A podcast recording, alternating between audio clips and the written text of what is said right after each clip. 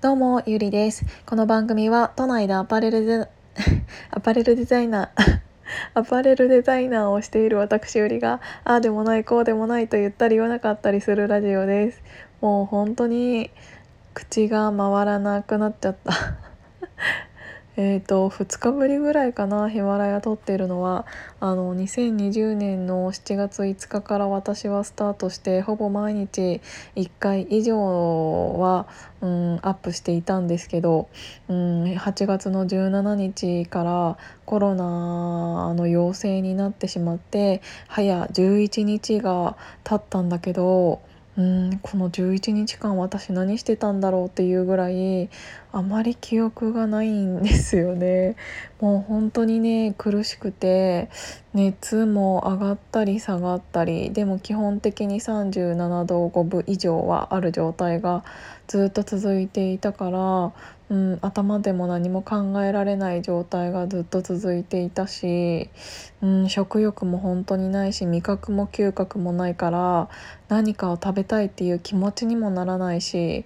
っていうので体重も結構減ってっていうのがありもう本当にお水しか、えーと、口に入れてないのが1週間以上続いて。いたんだけどやっとここ数日、えーと、フルーツの味は確認できるようになってきたので、えーと、フルーツを食べ始めてっていう感じですね。で本来であれば私はもう10日経っているので、えーと保健所から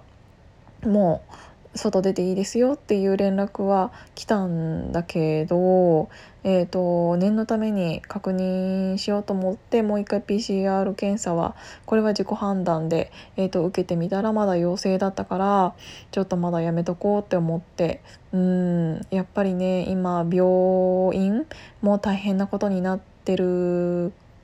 だろうし多分保健所もこういう何て言うんだろう。私の場合は中央区で結構放置プレイだったので、えーと、毎日自分で、えーと、昨晩と今朝の体温を伝えるのとその時の薬は飲んでるか飲んでいないかっていうのとあとは症状を、まあ、咳が出るのかえっ、ー、と体の節々は痛いかどうかとかうーんなんかまあそういうのを自分でメールを入れて終わりみたいな感じだったんだよね。でそれに対して返信が来るわけでもなくこれは誰かが読んでくれているのかっていうのも分かんないまま、えー、勝手に一方的にメールを送るっていうシステムだったから、まあ、保健所の方も、うん、軽症の私なんかに構ってられないんだとは思うんだけど、うん、それでも、うん、その一応担当をしている人っていうのはいっぱい、うん、きっと持ってているんだろうからそういう人が少しでも早くにいなくなった方がいいんだろうなっていうので最終的に陽性、うん、陰性になることを確認せずとももう外にうん出ていいですよってもう野に放ってしまうっていうのが今の現状ですよね。もうだから完全に医療医療というかいろんなものが崩壊しているなっていうのは自分がコロナになって改めて思いました。うん、だからこれは私が結構まだこれでも軽い方だったんだろうから、うん、よかったけどそうじゃなかった場合はすごい不安だなって思いました。うんあとまあこうやってさうん、コロナになったことによって私が、ま、ほぼ毎日アップしていたラジオを、えーと、しなくなるっていうこともすごく怖かった。どっちかって言ったら私の場合はそっちだったかな、うん、毎日のように SNS で配信をしていたこの1年だったのでそれが急にパターンってなくなった瞬間うーん。いろんなことを考えちゃったよね。なんだろう。まあそもそもこのラジオも別に私が誰に聞いてほしいとか思って始めたわけではないんだけどやっぱりうーん配信し続けることって大事だったんだなって思った。うーん。あの忘れられられうん。忘れられることが一番怖いなって思った。あの人の日常なんてさうーん何て言うんだろう。ちょっとのことで変わるんだなって思った。それはこのコロナでもそうだしコロナはちょっとのことじゃないけどこんなに人間がずっとマスクなんて世界中の人が日本人マスクしすぎっていうぐらい花粉症の時日本人って結構マスクが当たり前のように、えーと、している人って多かったりするけどそれをちょっと鼻で笑うような海外の人たちでさえも今はえーと、マスクというものを当たり前のように日常生活でしなきゃいけなくなったっていうのもこの1年じゃないですか。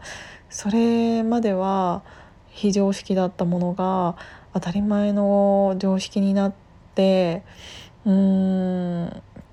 で私もコロナになってからえっ、ー、と SNS を始めてこのラジオも撮り始めてやらなかった私がやることが当たり前になったんだけどこの自分がコロナにかかったことによってうん配信しないのが当たり前になってしまう毎日を過ごすのが一番怖かったっていうのがうーん実際思ったところですかね。うーんなんか人なんてすぐうんすぐにでもっていうかちょ何、うん、て言うんだろう。いなけりゃいないでそれが当たり前だとうん思えちゃうようになっているからすぐに忘れられるんだろうな自分なんてっていうのはすごい思ったしじゃあでもうーん忘れられないようにするにはどうしたらいいんだろうってなったらやっぱり配信し続けるしかないんだなって思いました。うーんやっぱりさ毎日のローテーションの中に自分のラジオが組み込まれるっていうことってなかなかないと思うんだよね。でもそういうあの自分のうんと日々のローテーションにそういうものを入れないと忘れられる存在になるじゃないですか。だから例えばみんな朝起きて、えーと、一番最初に何するかって言ったらもしかしたら携帯いじる人って多いんじゃないかなって思うんだけどでもうーんその携帯をいじった時にじゃあ次何を開く？あの Twitter なのか Facebook なのか LINE なのか分かんないけどそういうものってえっ、ー、と自分の生活にいつからそれが入ってうんいつからそれが日常になってでやらなくなる日って来るのかなとか思ったらこの私のラジオも同じように、えーと聞かなくなる日って来ると思うしそういううんきっかけなんてたくさんあると思うし逆に私がコロナになったことによって聞き始めてくださった方もいるのかもしれないし本当にきっかけなんていろんなうーんちょっとしたことだと思うんだけどやっぱり配信はし続けないとうーん聞き続けてもらわもらえないし、うん、なんか自分が忘れられる存在になるっていうのが一番怖かった。ったよね。うん。何なんだろう。この気持ちは。何なんだろうな。なんか当たり前の生活にななれないっていうのはなかなか難しいなと思ってあのもう9分半も喋っちゃったけど。あの終わりのない話をまたしてしまったんだけどやっぱり一番怖かったのは配信しないっていうのが自分の中ですごい怖かったなって思いました。まだ私はちょっとおとなしくしてなきゃいけない期間が続きますが今日も聞いていただいてありがとうございました。じゃあまたね。